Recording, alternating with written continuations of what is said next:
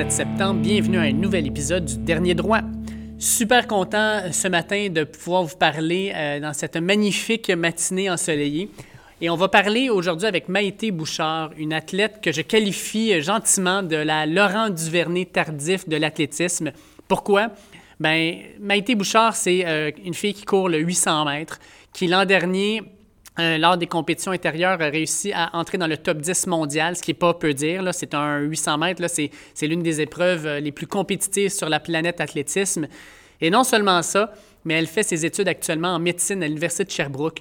Donc, de pouvoir être capable de balancer euh, une carrière d'athlétisme à un très haut niveau, à un niveau élite, en plus de faire ses études en médecine, mais ben, pour moi, c'est sur le même niveau que Laurent Duvernay-Tardif, qui effectuait ses études à temps partiel à l'Université McGill, tout en étant un, partant sur l'équipe des Chiefs de Kansas City.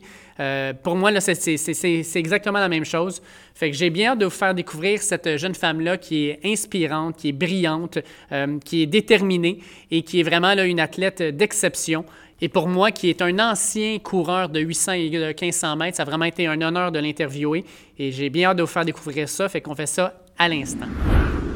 Je suis hyper content aujourd'hui d'être en compagnie de Maïté Bouchard, une coureuse de l'équipe nationale d'athlétisme du Canada qui est spécialisée dans le 800 mètres. Bonjour Maïté, comment vas-tu? Allô, ça va super bien. Euh, Maïté, euh, je suis hyper content que tu sois avec moi pour la première euh, raison étant que euh, tu es aussi une étudiante en médecine, ce qui fait en sorte que tu as un horaire hyper chargé. Puis ça fait en sorte que ben c'est pas toujours facile d'avoir euh, ne, serait-ce que du temps pour toi.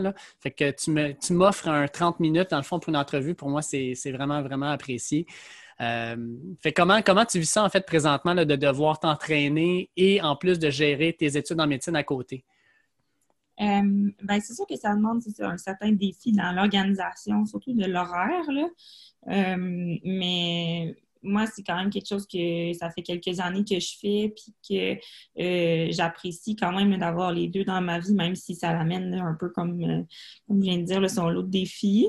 donc là, c'est sûr qu'actuellement, avec les stages, ben, on adapte un petit peu les entraînements, puis on essaye d'adapter l'horaire le plus qu'on peut.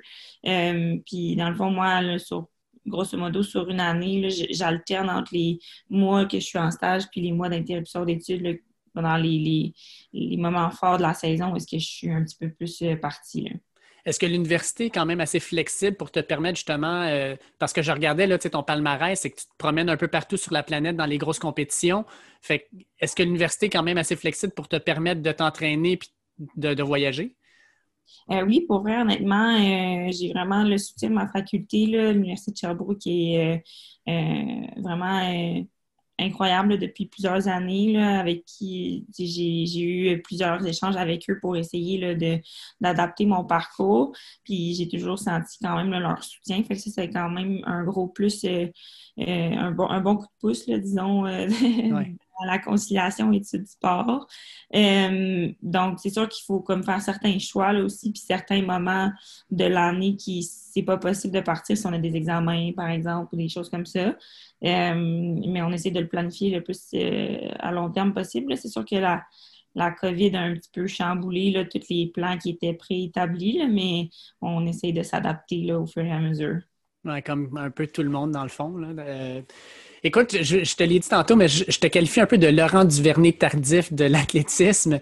Euh, lui, il est au football, mais il a fait un peu la même chose que toi. Donc, il, avait il, pratiquait un sport à très haut niveau tout en effectuant ses études en, médecine. Euh, quand tu regardes, par exemple, le parcours de Laurent Duvernay tardif par rapport au tien, y a-t-il des similitudes par rapport justement comme le, fait de justement concilier les deux? C'est-tu quelque chose que tu regardais de son côté aussi ou pas vraiment? Euh, ben oui, c'est sûr qu'il y a des similitudes. Là. Euh, je pense que n'importe quel étudiant athlète euh, qui, qui, a qui fait du sport de haut niveau puis qui a des études qui sont assez prenantes va voir des similitudes dans son parcours. c'est sûr que du côté de Laurent, mais lui, il est à l'Université McGill, fait que le parcours est un petit peu différent, mais lui aussi, si je me trompe pas, a quand même alterné en des périodes de stage puis des périodes d'interruption pendant, par exemple, le, gros de la saison euh, de la NFL. Euh, donc, j'ai un petit peu euh, utilisé le même pattern. Je pense que c'est qu'est-ce qui, euh, qu'est-ce qui fit le mieux avec, avec les stages, c'est d'alterner un peu entre les deux. c'est sûr que nos sports sont quand même assez différents. Là, Puis, par exemple, en athlétisme, on n'a pas beaucoup de saisons mortes comme telles, contrairement, exemple, au football. Euh, donc, ça amène peut-être euh, quelques composantes différentes, mais oui, clairement des similitudes. Puis euh, c'est le fun de voir aussi qu'il y a d'autres universités qui sont ouvertes à ça, puis de voir qu'il y a de plus en plus d'athlètes qui osent aller dans des programmes peut-être un petit peu plus demandants en termes d'heures ou de, vraiment faire d'autres choses que, juste leur sport. Il y a d'autres athlètes québécois qui travaillent en même temps ou mm-hmm. je pense que je pense que c'est super bien de voir ça. Oui. je vais revenir un peu dans le temps. Euh, je lisais un peu euh, tes, infos bio, puis euh, tu as commencé l'athlétisme, mais c'était un petit peu fortuit, ben pas fortuit, mais c'était un drôle d'événement. En fait, ce que je lisais, c'est que tu étais dans une équipe de volleyball. L'équipe de volleyball a dû être dissoute à cause qu'il n'y avait pas assez de joueurs, puis à cause de ça, tu t'es viré de bord, puis Qu'est-ce qui s'est passé? Tu t'es dit, je vais m'essayer dans l'athlétisme? Oui, un petit peu. Dans le fond, moi, je viens d'une famille qui était vraiment sportive, puis j'ai toujours fait comme du sport là, ici et là, mais sans être euh, vraiment dans la performance puis dans la grosse compétition. Euh, puis ben, j'ai un, grand frère qui faisait beaucoup de compétitions à, ce moment-là. Puis dans le fond, euh, c'est mon père là, qui m'a dit euh, ben, tu sais, pourquoi euh, tu n'essayes pas l'athlétisme? Des fois, on allait jogger ensemble, puis j'aimais quand même ça. Puis il était comme ah, tu sais, je pense que tu serais bonne. Fait que c'est un petit peu comme ça, là. par hasard, si on veut, là, que j'ai commencé. Puis Sherbrooke étant pas la ville la plus grosse, là, donc on connaissait des gens qui étaient dans le club. Fait que c'est un petit peu comme ça. Puis que je suis rentrée dans le club en, allant essayer. Puis euh, j'ai tout de suite euh, vraiment aimé ça. J'ai aimé la gang. Euh, j'ai aimé le coach. D'ailleurs, c'est le même, j'ai le même coach depuis le, début. puis pourtant, mon premier entraînement n'est pas mon plus glorieux. Mais... Explique-moi ça, en fait. Ben, ça, c'est une anecdote que j'aime quand même bien, bien compter. Là. Mon premier entraînement, je, je me rappelle, c'est en euh, moi, j'ai commencé dans le fond en secondaire 5, c'était au mois de septembre.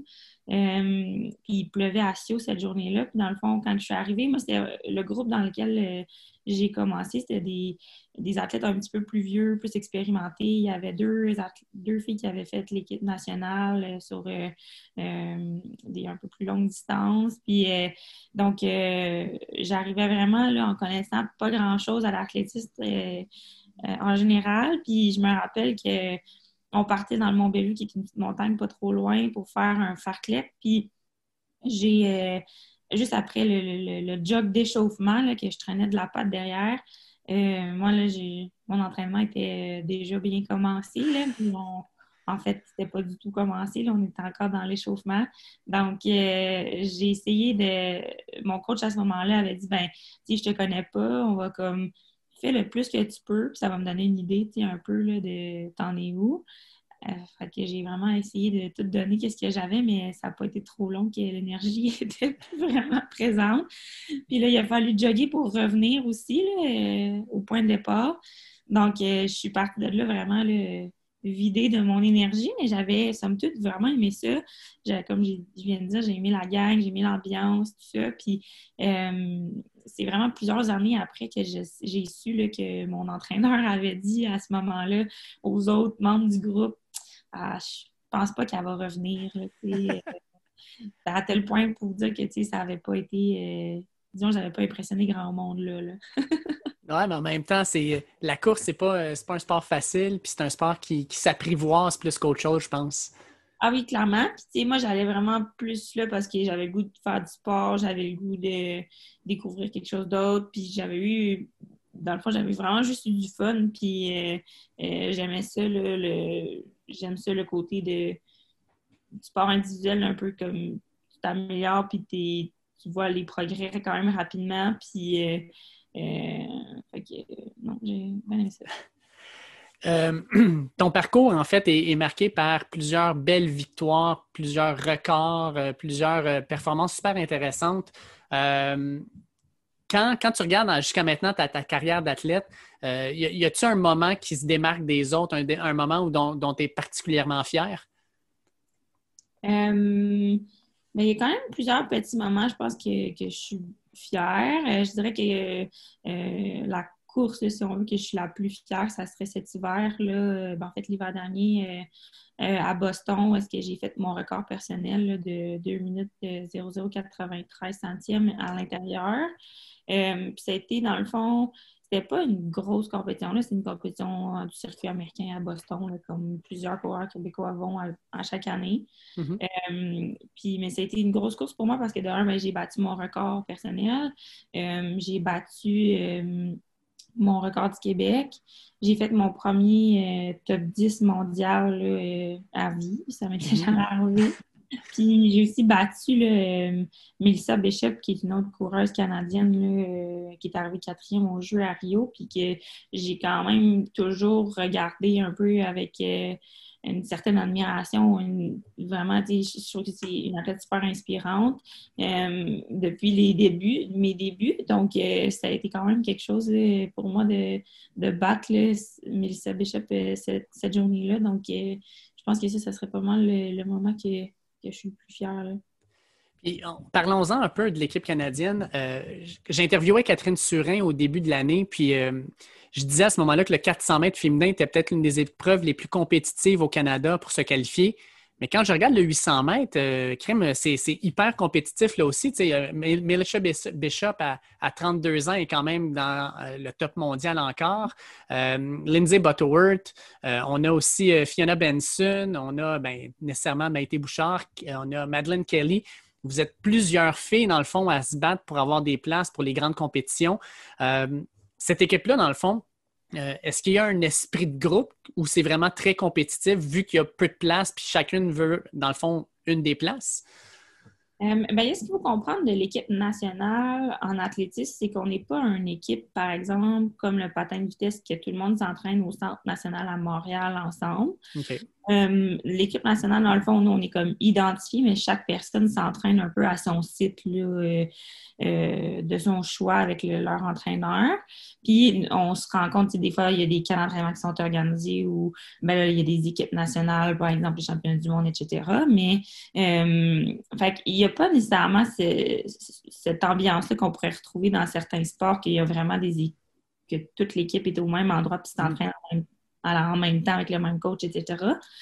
Euh, mais je dirais que non, honnêtement, euh, on a tout, euh, je pense que tout le monde travaille super fort de son côté, puis on a tout un peu le désir de, battre les autres, évidemment, mais en compétition, tu sais, en dehors de la piste, on, on s'entend super bien, c'est des c'est des filles avec qui j'ai vécu des choses assez euh, incroyables. Puis euh, euh, c'est vraiment le fun quand même faire une équipe avec une autre athlète qui fait ton épreuve. Ben, somme toute, je pense qu'une fois sur la ligne de départ, oui, c'est ta compétitrice, puis c'est un peu chacun pour soi, puis tu fais, tu fais ta course, puis tout le monde a un peu cette mentalité-là, mais en dehors de ça, on est, on est des bonnes amies, puis c'est super le fun aussi de pouvoir faire des liens comme ça avec euh, euh, d'autres athlètes un peu partout au Canada, puis même un peu partout dans le monde. Là. Fait que c'est. non, je dirais que le climat est vraiment, vraiment intéressant.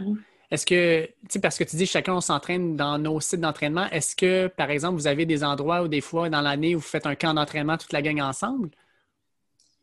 Euh, oui, ça arrive qu'Athlétisme Canada euh, fait des camps d'entraînement avec toutes les, qui invite toute l'équipe nationale. Ça ne veut pas dire que toute l'équipe nationale va être là. Euh, puis, mais c'est un petit peu tout le monde fait son plan d'entraînement. Ça ne sera pas un camp d'entraînement qui y a, bon, ça c'est les entraînements pour le mois. C'est un petit peu juste que Athlétisme Canada met la structure en place, c'est le lieu où est-ce qu'on peut, les, les, les physios, massos, etc. Tout est organisé. Mais nous, on arrive là-bas, puis on fait notre propre plan d'entraînement, puis on, fait nos choses, dans le fond. OK. Euh, l'année 2019 n'a pas été une année facile.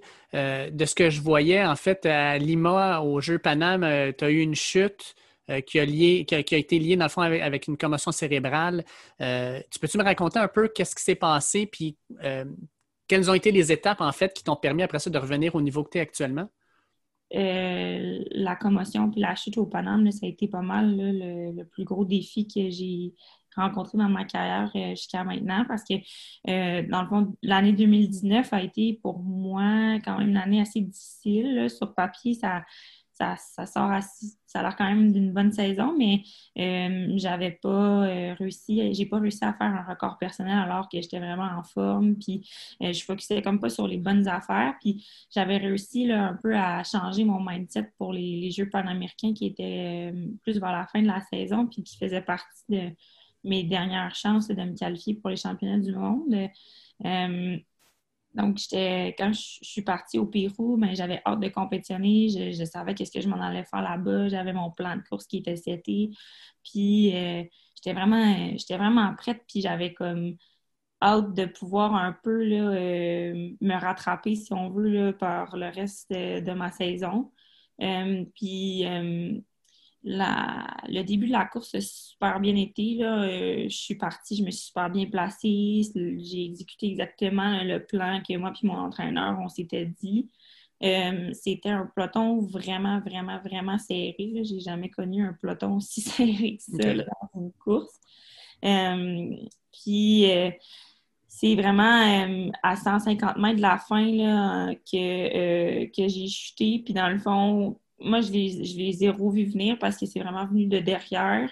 Euh, j'étais en train d'accélérer pour, euh, pour essayer de, faire un, dépassement, puis je me sentais super bien, puis je me dis, je me rappelle d'être dans ma tête, puis me dire, ah, that's it, ça va bien, je, vais l'avoir, je vais me qualifier pour la finale, je me sens bien, j'ai encore, euh, j'ai encore de l'énergie, puis un peu le, de nulle part, je me suis ramassée par terre, puis euh, je sais, il y a comme quelques secondes, là, je sais pas trop qu'est-ce qui s'est passé, là, puis c'est par la suite, en voyant les vidéos, que, que j'ai compris, là, mais dans le fond, il y a une fille qui a, marché sur mon spike arrière, puis moi, j'ai vraiment juste tombé face première.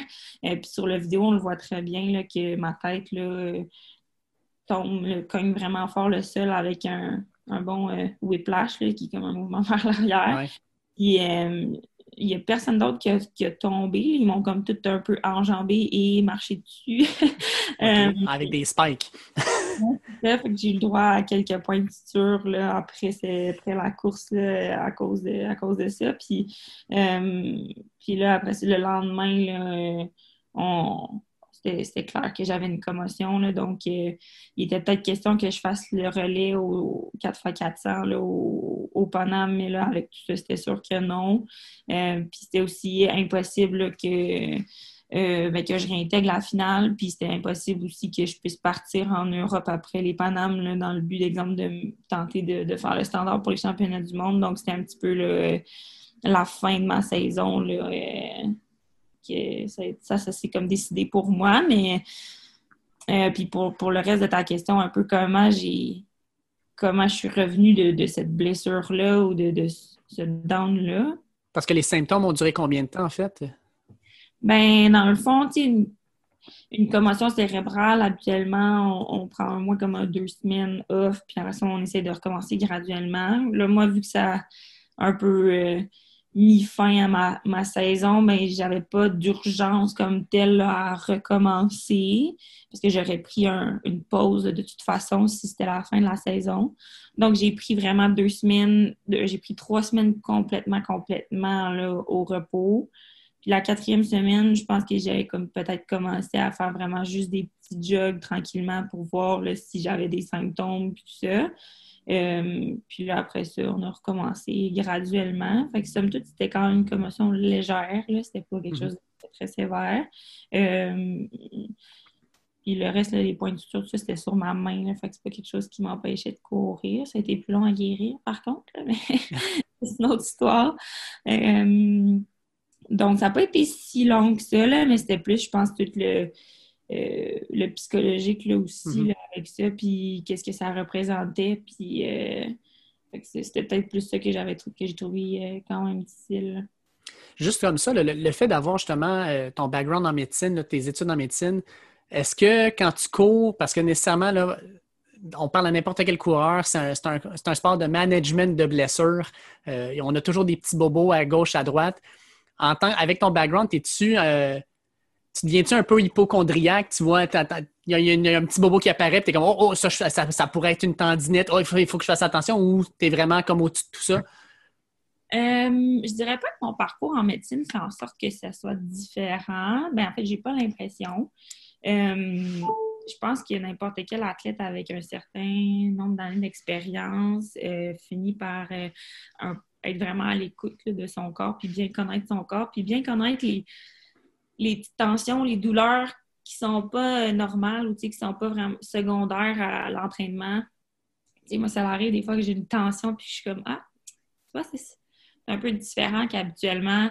Euh, ça part pas après l'échauffement. Euh, moi, je suis vraiment plus du style euh, prudente par rapport à ça. J'aime mieux, j'aime mieux pas prendre de chance puis courir, skipper l'entraînement puis le faire le lendemain ou le surlendemain, puis que de, prendre la chance puis de me claquer puis de ne pas pouvoir m'entraîner pendant des semaines. Euh, c'est un peu plus cette mentalité-là qu'on adopte, moi et mon entraîneur. Donc, ça, c'est sûr que je pense que n'importe quel athlète a quand même ce, cette connaissance-là de son corps, mais c'est sûr que le fait d'être en médecine, ben, je comprends peut-être un petit peu plus la physiologie puis comment ça fonctionne. Puis je pense que je ne sais pas à quel point ça serait à mon avantage si je me blessais, une grosse blessure, parce que je sais à quel point ça peut être euh, difficile ou je connais aussi tous les trucs qui peuvent aller mal. Là, fait que euh, euh, des fois, là, on a peut-être plus tendance à être un hypochondriaque, si on veut, mais dans mon cas, c'est pas, pas trop pire. Là, puis j'ai été vraiment chanceuse jusqu'à maintenant dans, dans ma carrière. J'ai vraiment pas connu de, grosses blessures euh, qui m'ont mis sur le. Ben, qui m'ont empêché pendant plusieurs semaines, par exemple, de pouvoir courir. Donc, mais je pense que c'est important aussi de de rapidement les prendre en charge puis de, de pas les de quand même les écouter là, ces mm. petits signaux-là euh, quand ils arrivent. Puis, euh, tu sais, comme Laurent Duvernay-Tardif, on en parlait tantôt, lui avait parlé que dans le vestiaire, il était devenu comme une référence. Les autres joueurs venaient le voir pour avoir euh, leur, leur, leur, pour parler de leurs blessures, dans le fond, pour avoir son avis. Est-ce que tu vis ça aussi? Est-ce que dans ton club, quand il y a un petit quelque chose qui apparaît, tu deviens un peu une référence médicale? Euh, honnêtement, non, pas vraiment. Moi, c'est ça aussi que je m'entraîne un peu plus. J'ai pas une équipe, là, comme une équipe de football avec qui je m'entraîne. Euh, ça fait déjà un bon deux ans que je m'entraîne pas mal toute seule avec mon entraîneur. Euh, fait, oui, il y a les autres athlètes du club que je côtoie sur la piste, mais ça me touche pas tant que ça là, qui, viennent me voir. Il y en a qui me posent des questions sur mon parcours ou tout ça, mais parce qu'on a tous des petits bobos, mais euh, je pense pas que les gens viennent me voir pour une référence médicale comme telle, puis ce qui est, bien correct parce que je suis pas non plus euh, pour leur répondre. deux petites dernières questions, en fait, euh, avant de terminer l'entrevue. on a eu un débat assez important dans les derniers jours dans le monde de l'athlétisme par rapport au matériel, en fait, à la chaussure. on a vu plusieurs records qui sont tombés dernièrement, des records qu'on pensait presque intouchables puis qui sont battus. Euh, certains disent que c'est à cause des semelles de carbone dans les souliers qui font en sorte que euh, l'enjambée devient plus grande, on a un, plus grand rebond et compagnie. Euh, comment tu te positionnes par rapport à ça au niveau de, l'équipement puis justement de la technologie qui aide la performance? oui, mais on voit ça aussi dans plusieurs autres sports, le vélo, entre autres. On a vu ça aussi avec la natation, par exemple, avec les, les maillots en espèce de. Ouais de requin, quelque chose comme ça. Oui. Euh, je pense que euh, euh, c'est un peu un couteau à double tranchant. Là, si on veut, oui, ça améliore nos performances, mais est-ce que ça va être difficile de les comparer avec les autres performances d'avant? c'est sûr qu'on ne peut pas comme juste arrêter le progrès non plus, puis seulement garder tout le temps la même technologie qu'il y a 40 ans, par mm-hmm. exemple. Euh, je pense que c'est normal que, ça évolue, mais je pense que c'est quelque chose qui va aider, qui va vraiment euh, aider l'athlète, qui va faire en sorte qu'exemple, un athlète qui n'a pas du tout ce soulier-là, ben, ça va être difficile d'atteindre la même, la même performance. j'ai de la difficulté un petit peu parce a juste en termes d'équité, c'est pas tous les athlètes qui ont accès à cette technologie-là, c'est pas tout le monde qui a les mêmes commanditaires ou qui ont, il y en a qui n'ont pas de commanditaires. Fait c'est un petit peu là qu'on vient, je trouve qu'on on vient un petit peu là, dans l'accessibilité de ces ressources-là. Je, je, trouve que ce qui est beau de la course, c'est que c'est tellement un sport accessible. C'est le, sport probablement le plus pratiqué au monde sur la planète. Puis je trouve que je trouve que c'est quelque chose de, beau là, de notre sport, que ça soit autant accessible, puis euh, euh, il faut juste une paire de souliers, puis t'es correct. Euh, donc, j'aimerais, je dirais que je trouve que c'est important que ça reste quand même ça reste quand même comme ça, versus, exemple, le sport comme le vélo, mais ben, qu'on voit que, il faut quand même avoir un certain... il faut quand même avoir de l'argent pour faire ce sport-là parce que ça va faire tellement une grosse différence pour avoir là, un, euh, un vélo d'une certaine qualité, mais les performances auront juste aucun. Ça, ça, se comparera pas. Là. Euh, fait que je pense que je pense que ça joue aussi peut-être dans la tête des athlètes. Là. Ça a sûrement un peu son effet placebo. Là, que, euh, on lui dit qu'il s'est des sous-chaussures magiques, puis avec les, il va battre tous les records, mais clairement, il y a un effet un petit peu le placebo, je pense, qui joue. Mais euh, je pense qu'il faut juste faire attention à, ce que ça, si on met cette technologie-là, ben, que ça reste accessible parce que sinon, on va vraiment créer des inéquités. Puis là, ça, je trouve pas qu'on va vers euh, la valeur du sport qui est de juste euh, que le meilleur gagne, entre guillemets. T'as-tu eu la chance d'essayer des souliers comme ça? J'en ai déjà essayé, mais j'ai jamais vraiment couru comme tel, fait des entraînements ou des compétitions avec. Euh... As-tu un feeling différent, mettons, dans ta foulée? Est-ce que tu sens qu'il y a quelque chose de différent? Oui, vraiment. Euh, j'ai essayé les Adidas récemment. Euh, puis oui, ça, ça débalance vraiment par en avant, donc ça l'aide le mouvement, ça facilite ce mouvement-là. Fait que tu as quand même un, tu perds beaucoup moins d'énergie. C'est pour ça que c'est des chaussures qui souvent, ça va améliorer les résultats sur tes demi-marathons, marathons ou des longues distances parce qu'ils vont aller vraiment sauver de l'énergie euh, de façon euh, pas, euh, pas d'une. La marge n'est pas énorme, mais à la fin, ça fait quand même une certaine différence versus c'est pas le une genre de chaussure que sur 100 mètres, on va voir un changement. Euh, vraiment plus pour des longues distances. Mais c'est quand même assez particulier. Moi, qu'est-ce que je me demande, c'est un athlète qui s'habitue tout le temps à courir avec ces souliers-là. Euh, quand il revient dans les souliers plus normaux, si on veut. Euh, d'après moi, il est désavantagé. Puis je suis sûre que tu tu as des faiblesses aussi qui vont venir un petit peu euh, parce que c'est là pour faciliter. Sûrement que ton mollet, ton pied va devenir un peu lâche si tu l'entraînes jamais avec des souliers normaux. Je pense que c'est vraiment des souliers, si jamais les gens les utilisent à utiliser, euh, exemple, pour une compétition comme telle, pour une course, mais pas nécessairement pour l'entraînement de base. exact. Il y, avait eu un débat, moi je me rappelle quand je courais là, dans les années 90, euh, puis euh, sur des souliers qui protégeaient la cheville. Puis on disait si tu protèges trop la cheville, ben justement, c'est que tu l'affaiblis par la bande. Là.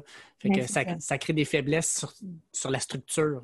Oui, exact. il faut faire attention avec ce genre de, choses-là qui font en sorte que ça nous aide, mais ça nous affaiblit ou ça nous donne une béquille. C'est pas nécessairement une béquille qu'on veut. Là. Euh, c'est de voir, d'analyser ça. Puis, euh, mais je pense que faut, faut juste y aller euh, avec modération, si on veut.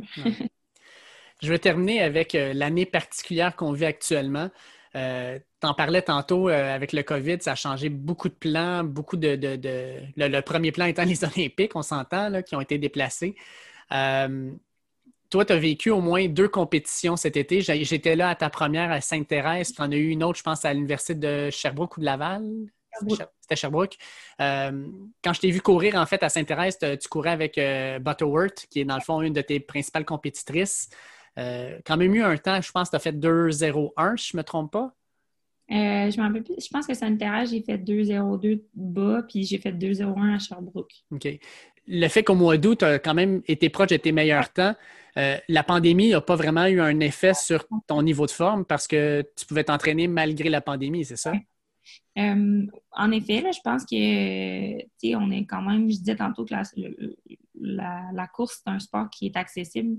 Euh, puis je pense qu'on l'a encore plus vu là, pendant la COVID. Il y a tellement de gens qui se sont mis à la course, mais euh, je me suis considérée vraiment chanceuse que justement, ça demeure quelque chose d'accessible. Puis on a été relativement chanceux côté température là, qui est venu jouer un peu en notre faveur. Mais j'ai vraiment on a changé le, plan d'entraînement, bien évidemment. Là. On fait beaucoup plus d'entraînement sur la route, euh, des entraînements en côte, euh, parce que ça a été quand même un peu plus long avant qu'on ait accès à une piste.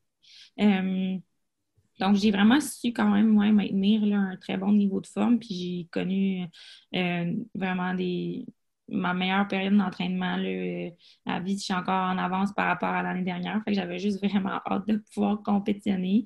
Euh, j'aurais aimé vraiment avoir un peu plus de compétition euh, plus formelle, si on veut.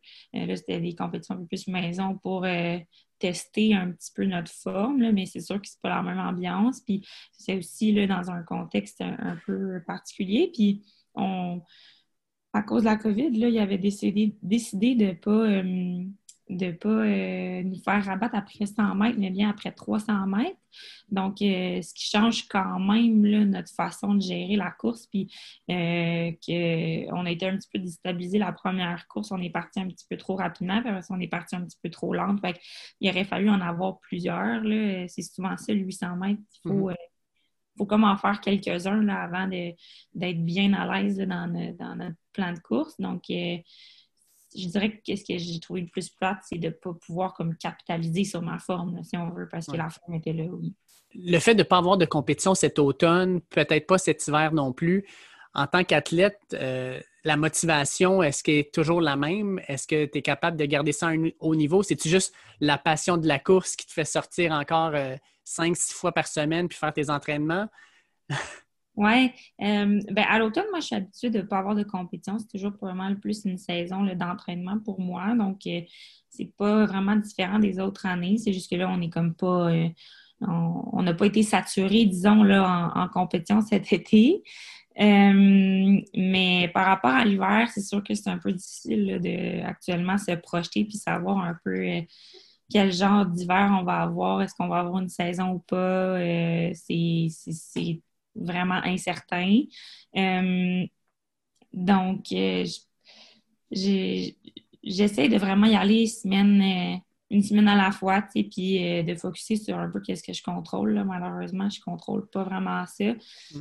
Puis de me préparer le mieux que je peux en me disant comme si j'ai une saison cet hiver, parce que jusqu'à maintenant, c'est un petit peu euh, c'est le plan, même si on n'a pas vraiment de compétition en tête à cause de la COVID, mais euh, ça va être, je pense qu'il va falloir juste apprendre à, encore plus là, être capable de se revirer de bord rapidement puis de, saisir les opportunités qu'il va y avoir là, cet hiver. Mais c'est sûr que oui, c'est un petit peu plus dur sur la motivation, mais je réussis quand même à bien me motiver. Je vois le progrès à l'entraînement, puis, euh, euh, j'aime toujours ça. Là.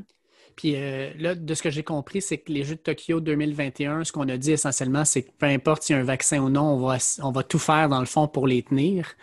Euh, fait que pour vous autres, dans le fond, là, nécessairement, il va falloir qu'il y ait des compétitions pour qu'on ait une qualification. Euh, oui, c'est certain. Euh, est-ce que l'IAF va changer sa façon de, sélectionner les athlètes? Je ne le sais pas. Parce que techniquement, on est, la période de qualification serait supposée là, recommencer en novembre-décembre à peu près.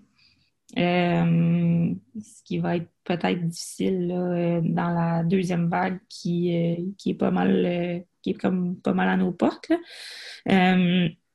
donc, c'est vraiment difficile à dire.